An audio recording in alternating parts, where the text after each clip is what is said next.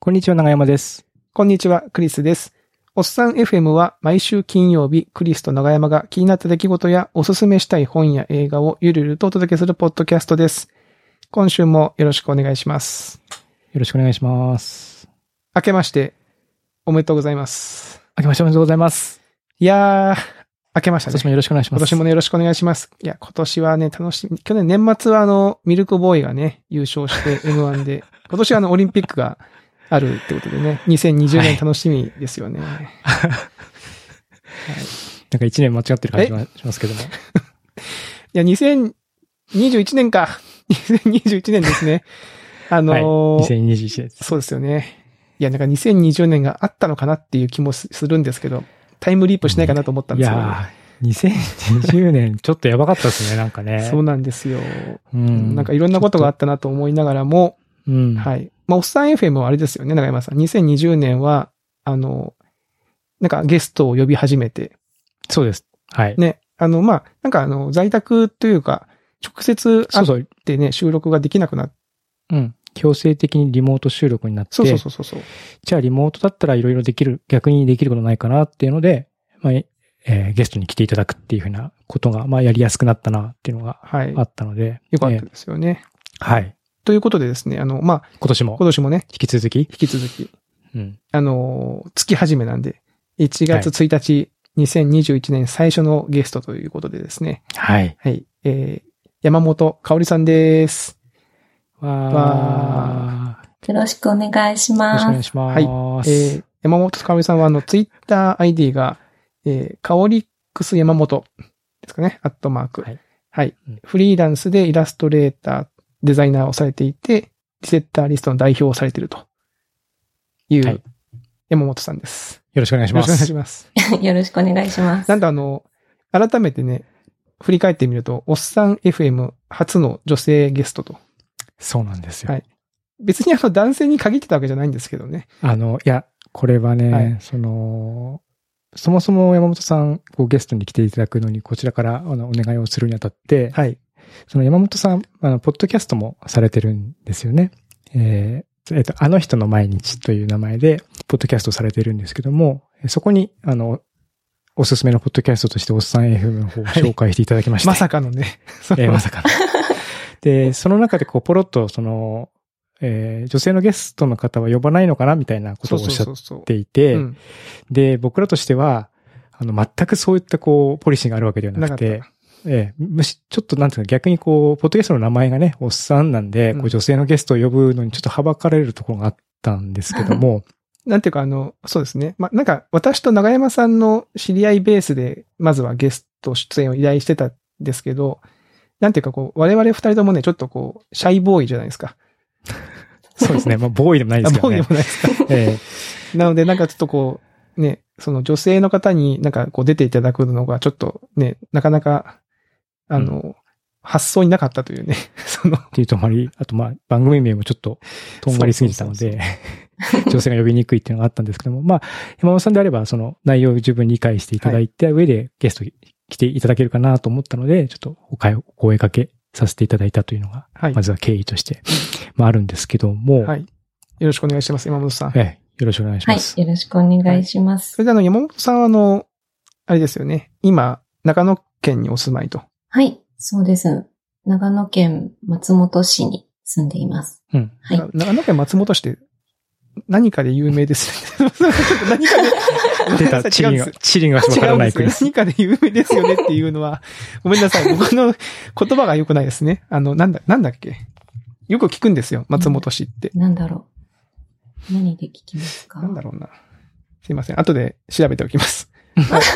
ただ、あの、前回のゲストが八オッチで、八オッチも長野県に今住んでて、その長野つながりっていうね、そのつながりもあったので、まあ、すごくこう、流れもいいかなと思って、はい。そうですね。まあ、八内さんは、えっと、軽井沢の方そうですね。ね。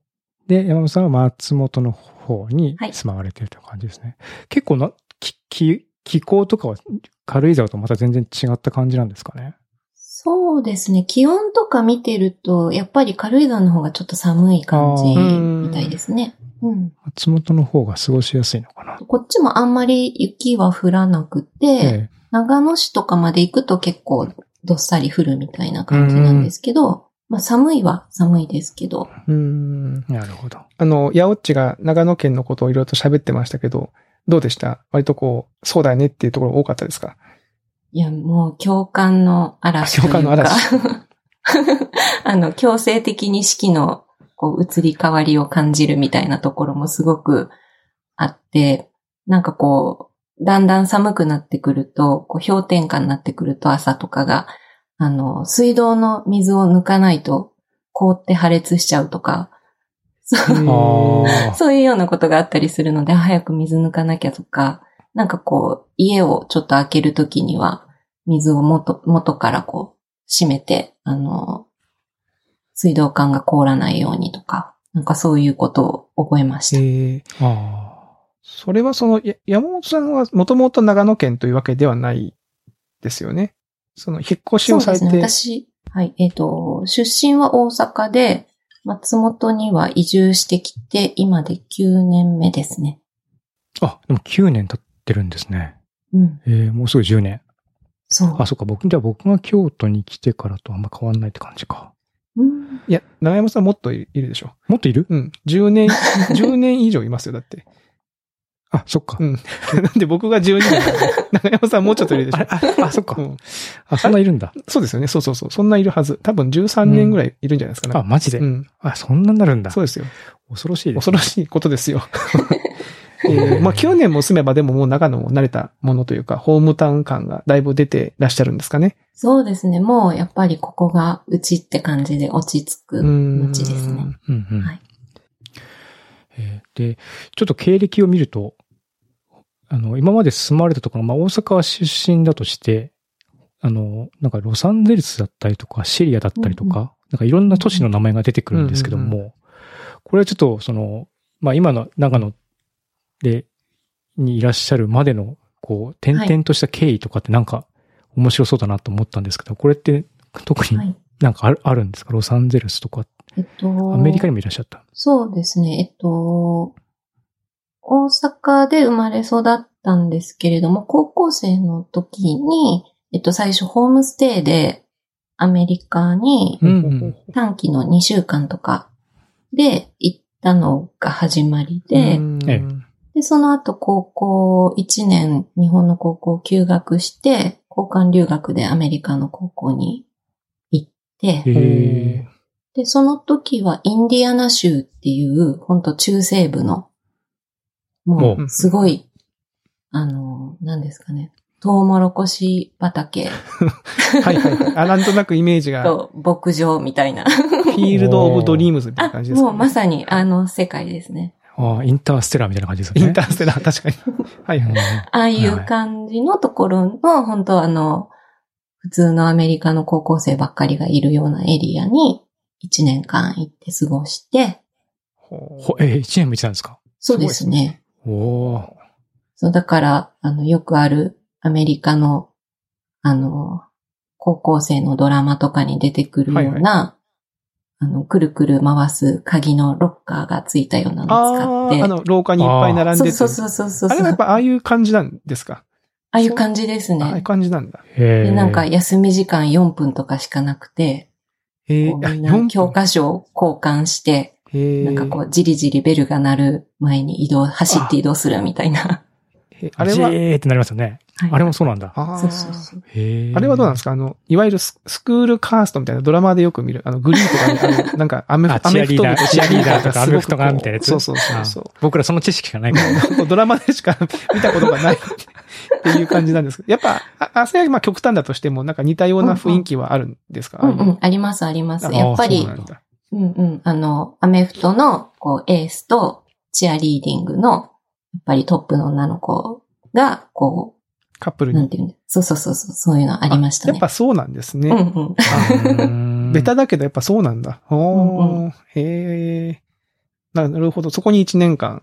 そうです行ってたんね。ですね一、年行って、で、その後日本の学校に戻って、卒業してから、また、今度2年間、えっと、ウエストロサンゼルスにほうほうほう。住んでました。で、その時は大学で、えっと、サンタモニカカレッジっていうところに通ってたんですけど、ええっと、グラフィックデザインの勉強で行ってました。へええ。おーで、2年間、アメリカでグラフィックデザインの。そうです勉強さねれて。たはい。それはこうご自身でそちらに行こうみたいな。そうです。もうそう直です接か大学に願書を取り寄せて、書いて、ビザ取ってみたいな感じでした。え行動力バイタがリティ半端ないですね。いや半端ないですね。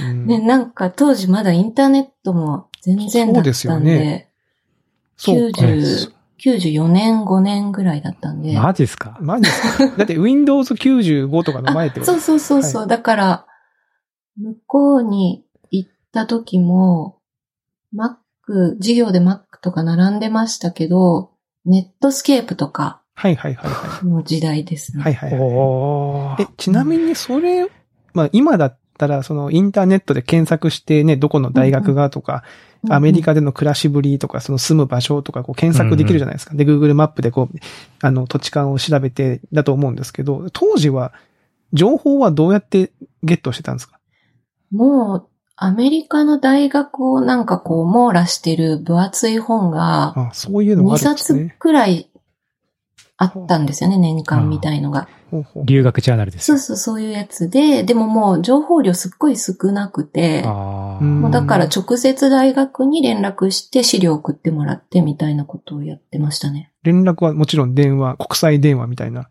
いや、あの、メール、ああまメールじゃない、エアメールエアメール、手紙うんうんうん。へえ。わお。書すいごたいりしてましたね。はあ。ちょっすとご気がい、遠くなすごる。いちょっと考えられない時代ですね。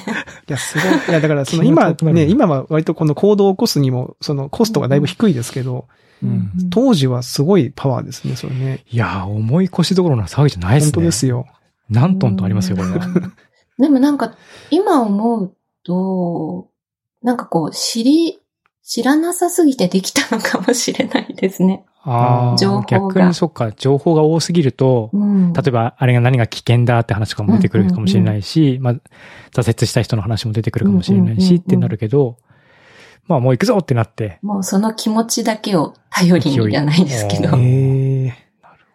すグラフィックデザインの勉強されたいっていうのも、うんその高校とかで、まあ、絵を描いたりとか、そういった経験があ、体験があったって感じそなんうですね。ね。それも大きかったですね。高校留学の時に取ってたコマーシャルアートっていう授業があって、あ、留学の時の授業ってことですそね。うですね。高校の時にも、あの、シニアって高校3年生だけが取れる授業で、少人数制のコマーシャルアートっていう授業があって、その時に初めてこう、パソコンが、あの、教室に入って、ペインターっていうはいはい、ありましたソフトねの。そう、すごええく初期の頃のだと思うんですけど、そういうのを使ってこうちょっとデザインしたりとか、絵を描いたりとかっていうのがあって、で、それがまあ、だいぶ面白かったのと、まあ先生もすごくいい先生だったうんのうと、んうんあとは私の、あの、大阪の父親がやっぱりデザインの仕事してたんあで、あ、なるほうど。ん。その影響ですかね。ええいや、すごいな。じゃあ、それで、高校卒業して、ロサンゼルスの大学にはい、行かれたと。はい。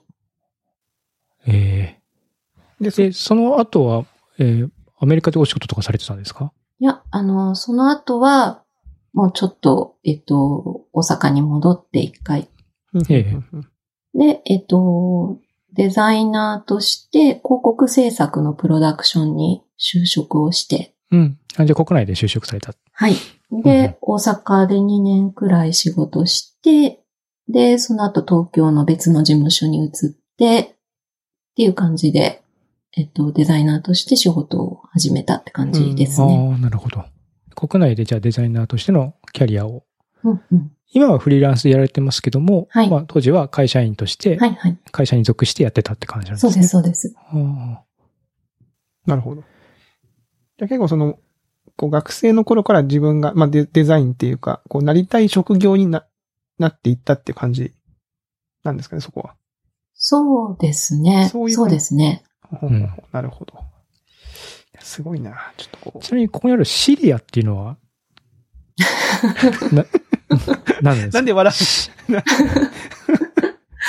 いや、シリアってね、なかなかううんちょっと変わってる経歴なんで、うん。変ですよねって思って、そう ここまでの流れはなんとなく、うんうんっていう感じまあ、そうそう、そなんですけどの、ね、たまにこう、そういったね、デザイナーさんでもそういったキャリアでいらっしゃいますけど、うんうんシリアって、そうなんですよ。えっと、クリスさん、シリリアの場所わかりますシリアですかでも、はいあ、シリアアラブ共和国ってここに書いてあるんでお、アラブですよ。 わかります。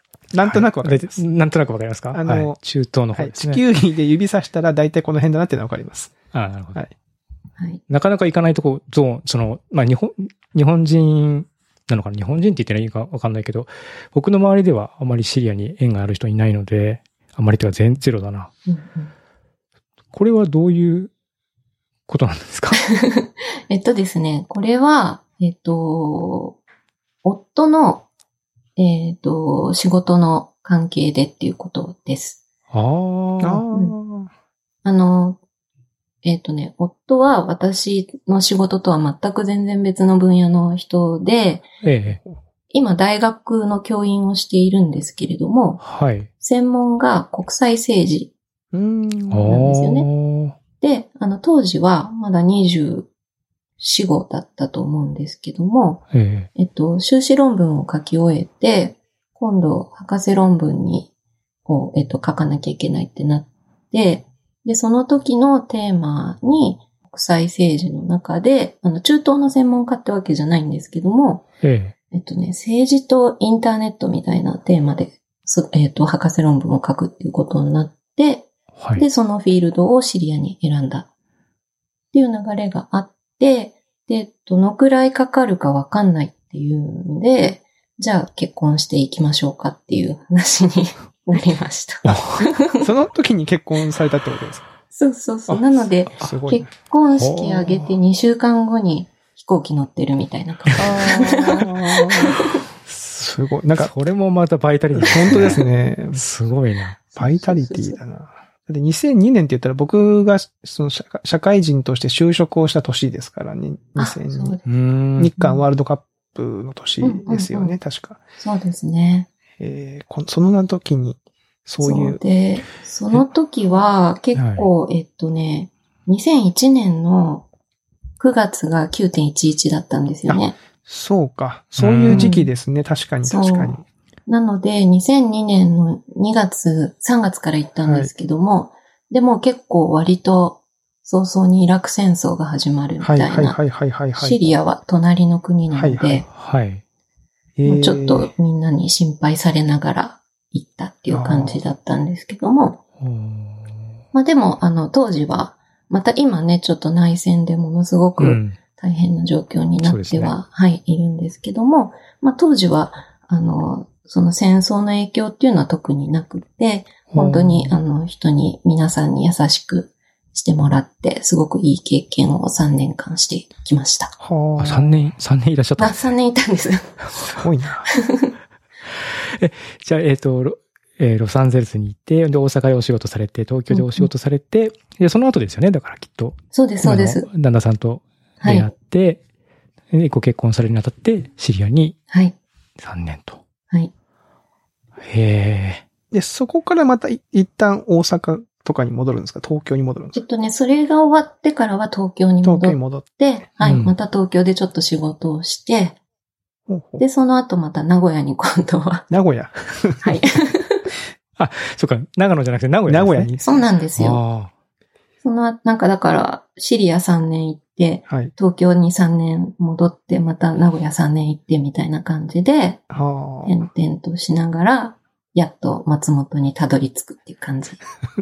あ。そうか。え、その、今松本に住ま、松本何かこう、例えば旦那さんがとか、何かこう、ご縁があったんですか、いや、全然、あの、あやっぱそうなんだ八百地パターン八百地と一緒だうんやおっちさんと一緒で、えー全く縁もゆかりもなく来ました。な長野県にはそういう引きつける何かがあるんですかねそあんのかねあでも、あると思います。なんかあの、松本市もすごく移住される方やっぱ多くて、おあーの、全然、あの、親戚もいないし、縁もゆかりもないっていうパターン結構多いですね。まあそういう方が多いければ多いほど、なんていうかそのね、じ地元のしがらまあみそうですねというかうねん、そういうのねはなやくってぱオープンになりますもんね。うんうんうん良さそうですよね。山本さんの場合は、どういうふう、何をきっかけっていうのはあったんですかえっと、名古屋にいた時に、えっと、娘が生まれたんですけども、ええうんで、今後、えっと、自分たちが、えっと、長期的にこう過ごせる拠点っていうのを持ちたいなっていう風な気持ちが二人ともあって、ああ、じゃあ今今までまあ、ちょ、いろいろ点々とうんうんしてきたっていうのもあるけども、そうそうそう。ちょっと腰を据えている場所をどこか決めようかという、あそういう話になったってことですね。でああ私自身は大阪の出身だし、で、夫は東京の人で、ええで、二人とも実家がだから、そんなにこう自然と近い場所では全然なくて、うん、都市部だったんですね。で、ここに来る前に暮らしてたところは名古屋だったんですけど、名古屋も夫の仕事の関係だったので、こう一時的にいるような、こう、ふわふわした感じで過ごして部いたの、で、うん。で、そういうふうな拠点ってどんな感じが理想的かなって考えたときに、なんかこう、やっぱり大都市っていうよりも、自然と都市のバランスがちょうどいいようなところがいいなっていうのがあって、なるほど、でなるほど。うん、なんかこう、二人ともこう、いろんな街にこう、旅行とか、あの、で行ったりとかした時に、い割と好きだなと思った街がいくつかあって、なんかあの、フィンランドのヘルシンキとか、うんあと、ニュージーランドにネルソンっていう街があるんですけどうん。も、うんとか、なんかこう、こじんまりしてるんだけど、こう、自然にすぐアクセスできて、で、こう、カフェ文化があったりとか、うんこう歩いて楽しめるサイズの街みたいな。ああ自然と文化がそうそうそう両立しているような場所っていうのがんんうんうんいいなっていうのがあったんですね。。そうなんですすよ。で、そういうなんかこう共通認識があったんですけども、えっと、どこっていうのはわかんなくて、うん。で、たまたま立ち寄ったところが 松本で、ええ。で、それがイメージにぴったりだねってなって。ああうん割とお二人のイメージがそこでバチッと一致したと。でね、多分、最初にそれで、ここかもとかって二人で盛り上がった日から、一年経たずに家が建った気がします。へえまたバイタリティ。バイタリティですねもう決まると早いですね、もうね。 そうなんですよ。決まるともうパワーがボンと出るって感じなんですね。ああ早いなぁ。えやっぱり普通はだってそこでこうちょっとね、いいなと思っても、うんでもなとか、どうしようかなみたいなんで、ずるずるとね、言っちゃいますけど。うん例えば例えばちょっと通ってみるとかね、うんなんかいろいろこうね、お友達作るとかね、なんかいろいろな回り道もあるかもしれないけど、うん家た建てるってとこまで行っちゃったんですもんね。結構ド確かに直球みたいな感じですもんね。そうですね。なんか、結構ね、土地とか見つからないって言うじゃないですあーなるかほ。ど うん。だからまあ、もし違ったらそんなにうまくいかないんじゃないみたいな気持ちで不動産屋さんとか土地探しとかやってみたらもうすぐ決まっちゃって。ああ、そっか。だからその、運試しというか、縁試しみたいな感じで、まあ縁があったらうまくいくだろうみたいうな、んうん。うん、そういう感じで進めていったら、まあ縁があったのか、スルスルと決まったと。そうですね。でもなんかこう、すごい、ほんと松本駅からも歩いて10分くらいで、あの、美術館とかうんうんう芸ん術館とかもすぐ近くにあってみたいな感じなので、東京にもすごい行きやすいし、ううんん。で、まあちょっと車乗って出れば山とかもすごい近いので、そうええいいですね。うん、なので本当あの、イメージ通りでした。なるほど。思い出しましたよ、僕。松本といえばで。はい、うんはい。何ですか松本 城だ。え 合ってますよね、別にね。ね。それはまあ合合っっててる、ます。合ってるけど、それを頑張って思い出したんいでや、すそかうそう。ななんだっけと思って、なんか松本、いや、僕の中で松本はやっぱタック松本なんで、あの、ビーズビーズのね。ビーズのねあはいで、松本なんだっけと思ったけど、あ、松本城が、松本城ですそね。うそうそう、そうお城ね、と思って。うん。うんそうなんですよ。そうか、そうか。ええまあそう確かにそういうのは、ほうほうほう。あの、松本城もあるから、こう、城下町で結構古くからうーのんお。店とか、そういう感じも残りつつ、こう、移住された方の新しいお店とかもすごくいっぱいあって、うんうんうん。なんか、本当美味しいお店とか、うん、なんか素敵なカフェもいっぱいあって、っていう感じです。でもそこにもう、で、これまでのお話を聞いてると結構ね、あの各地をこう、なんか数年単位でこう、これまでこう、うんうん引っ越しをされてきてる中で、まあ、今のところには結構長く住まわれてるっていう感じですよね。そそのう、ですね期。間的には。はいい。や、それは素晴らしいですね。うんうんうんうん。ええいや、そんな経緯があったんだ。ね。その、まあ、もちろん多分、まあ、長野なんだろう、その松本なんだろうなと思いつつも、その一、やっぱり今までこう、点々と住まれた中でも、やっぱり今の場所っていうのは、一番気に入ってるっていうような感じですかそうですね。一番気に入ってますね。うん。うん。いや、いいな。やっぱ城がある街はいいんだよ。城だが。って京都あるじゃん、二条城。二条城あるんだけど、高さがね、天守閣とかないじゃないですか。ああ、確かにね。うん。やっぱあの、二条城とかも行くと、中に入れますけど、やっぱこう、いわゆる、いわゆる城みたいなのがないから、逆に寂しさをちょっと覚えちゃって。ねでも今見たら、でも大阪、東京、名古屋、松本全部城ありますね。 確かに。確大かに、阪城も。もしかして城があるところにこ江戸、う、江戸城も。江戸城まで、うん。城があるところ、え、もしかしてじゃあ、ロス、ロスとかもあったんじゃないの城が城も城が。実は。あったかもしれないですけどね。かもしれないですね。はあいや、でも確かにシリアも大きなアレッポ城っていうお城 があ、そうか、ああれるんでですすね。ね。あるんじゃ、あるんですね、やっぱね。あるんだ。あ、そっか、あれっこはシリアうか。んそう、じゃあ、し、やっぱ城がいいのかな。まあまあでも、もちろん、でも普通に歴史的に考えたら城がある場所に文化っていうのはあそうそうできるわけだから、まあ基本的にそれはやっぱり、その文化っていうのはね、あの、好んで探すってなると、やっぱお城があるところっていうのになるのかもしれないですうんうんなんねで。しょうでかつ、まあ自然が近いっていうプラスアルファが、まあ松本にはあったっていうようなうんはいことなのかな。なるほど。ちょっと結構前、今までの経歴をお聞きするだけでも、だいぶ時間が経ってしまいましたね。はい。はいということで、そろそろ時間が来たので、まあ、あの、今日はですね、1は月1日の回ということですので、ちょっと趣向を変えまして、まあ、せっかくなんでね、2021年の抱負とかを聞いてみたいななんて思っちゃったりうんしております。いいですね。はい。新年ですからね。新年ですから。こういう場合どうなんですかねあの、どっちが失礼がないんですかゲストから振っていく方がいいのか、 我々ホスト側が喋るのが。いや、はい。どうなんですかね。いや、わかんねえな。僕らから言った方がいいんじゃないですか。そうですね。先にうん話しますか。でも。はい。じゃあ僕から行きましょうか。はい。そうですね。2021年の抱負。まあ、おっさん FM 的にはですね。うんえーまあ、に2020年がこうゲストを呼んで、ちょっと新しいことに挑戦できたので、まあ、2021年も、まあ、せっかくね、長く続けてるこのポッドキャストなんで、まあ、このポッドキャストの中で新しいことに挑戦できたらいいかなと思ってたりします。そうの、ん例えばその動画、えーやってみるとか、まあ、もう少しね、その、直接こう会えるタイミングとかになったら、まあなんかちょっとこう、おオフ会じゃないですけどね。なんかちょっとこう、直接会ってなんかするとか。オフ会やりたいですね。はい。とか。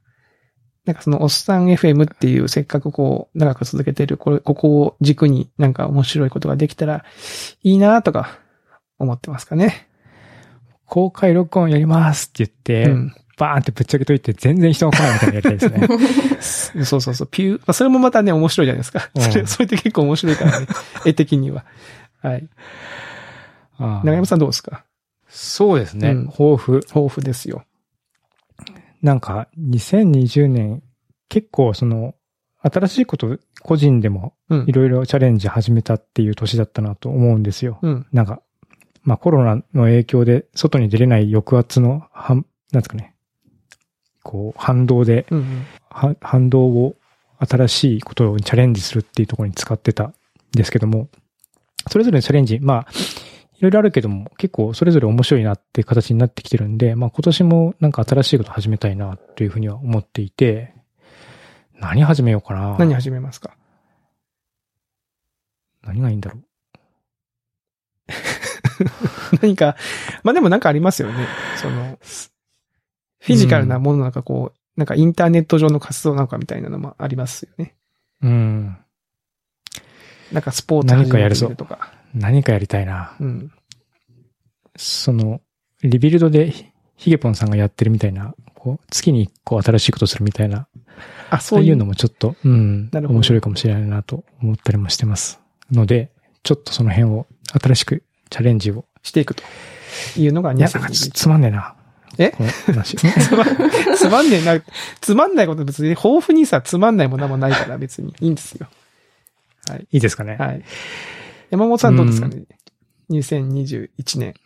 そうですね。えっと、2020年の5月から、あの、恐る恐る私もポッドキャストを始めえて、はいはい。まあ、半年続けばいいかなというか、半年とりあえず頑張ってみようと思って始めたんですけど、結構楽しくうんうん。やれてきていて、長山さんにご紹介いただいたマイクも購入しちゃったので、えそう。あ今回もじゃあこ、そのマイクでそうなんですよ MV7 でしたっけ いや、違います。あの、ももうちょっと、えっと、もうちょっと安いやつ。あもうちょっと安いやつ安いやつっていうか、いや、いや、あの、あんないいのは買えなくて。 となんかね、超オタクっぽく、まず予算から聞くみたいな。 おすすめないですかって誰かつぶやいてたんで、予算はいく、予算はみたいな。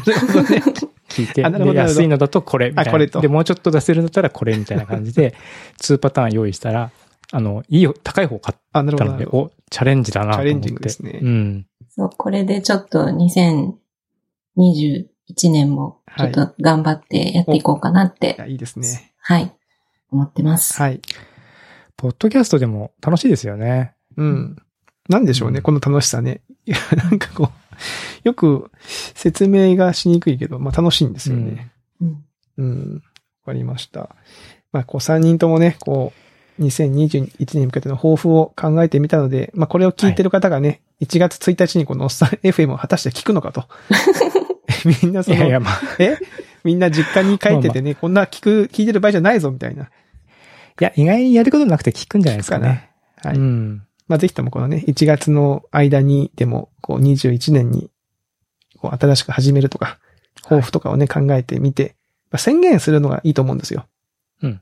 別にツイッターでも、友達にでもいいと思うんですけどね、自分の内に秘めるだけでもいいと思いますけど、まあ、人にね、こう、話してみることで、自分をモチベートしていく方法もあるので、皆さんもぜひとも、はい。何か抱負を持って、えー、1年に臨んでもらえたらな、なんて思いました。はい。ということで、2021年、えー初回のおっさん FM はここまでと、えーさせていただきます。えーそれでは皆さんまた来週お会いしましょう。さようなら。さよなら。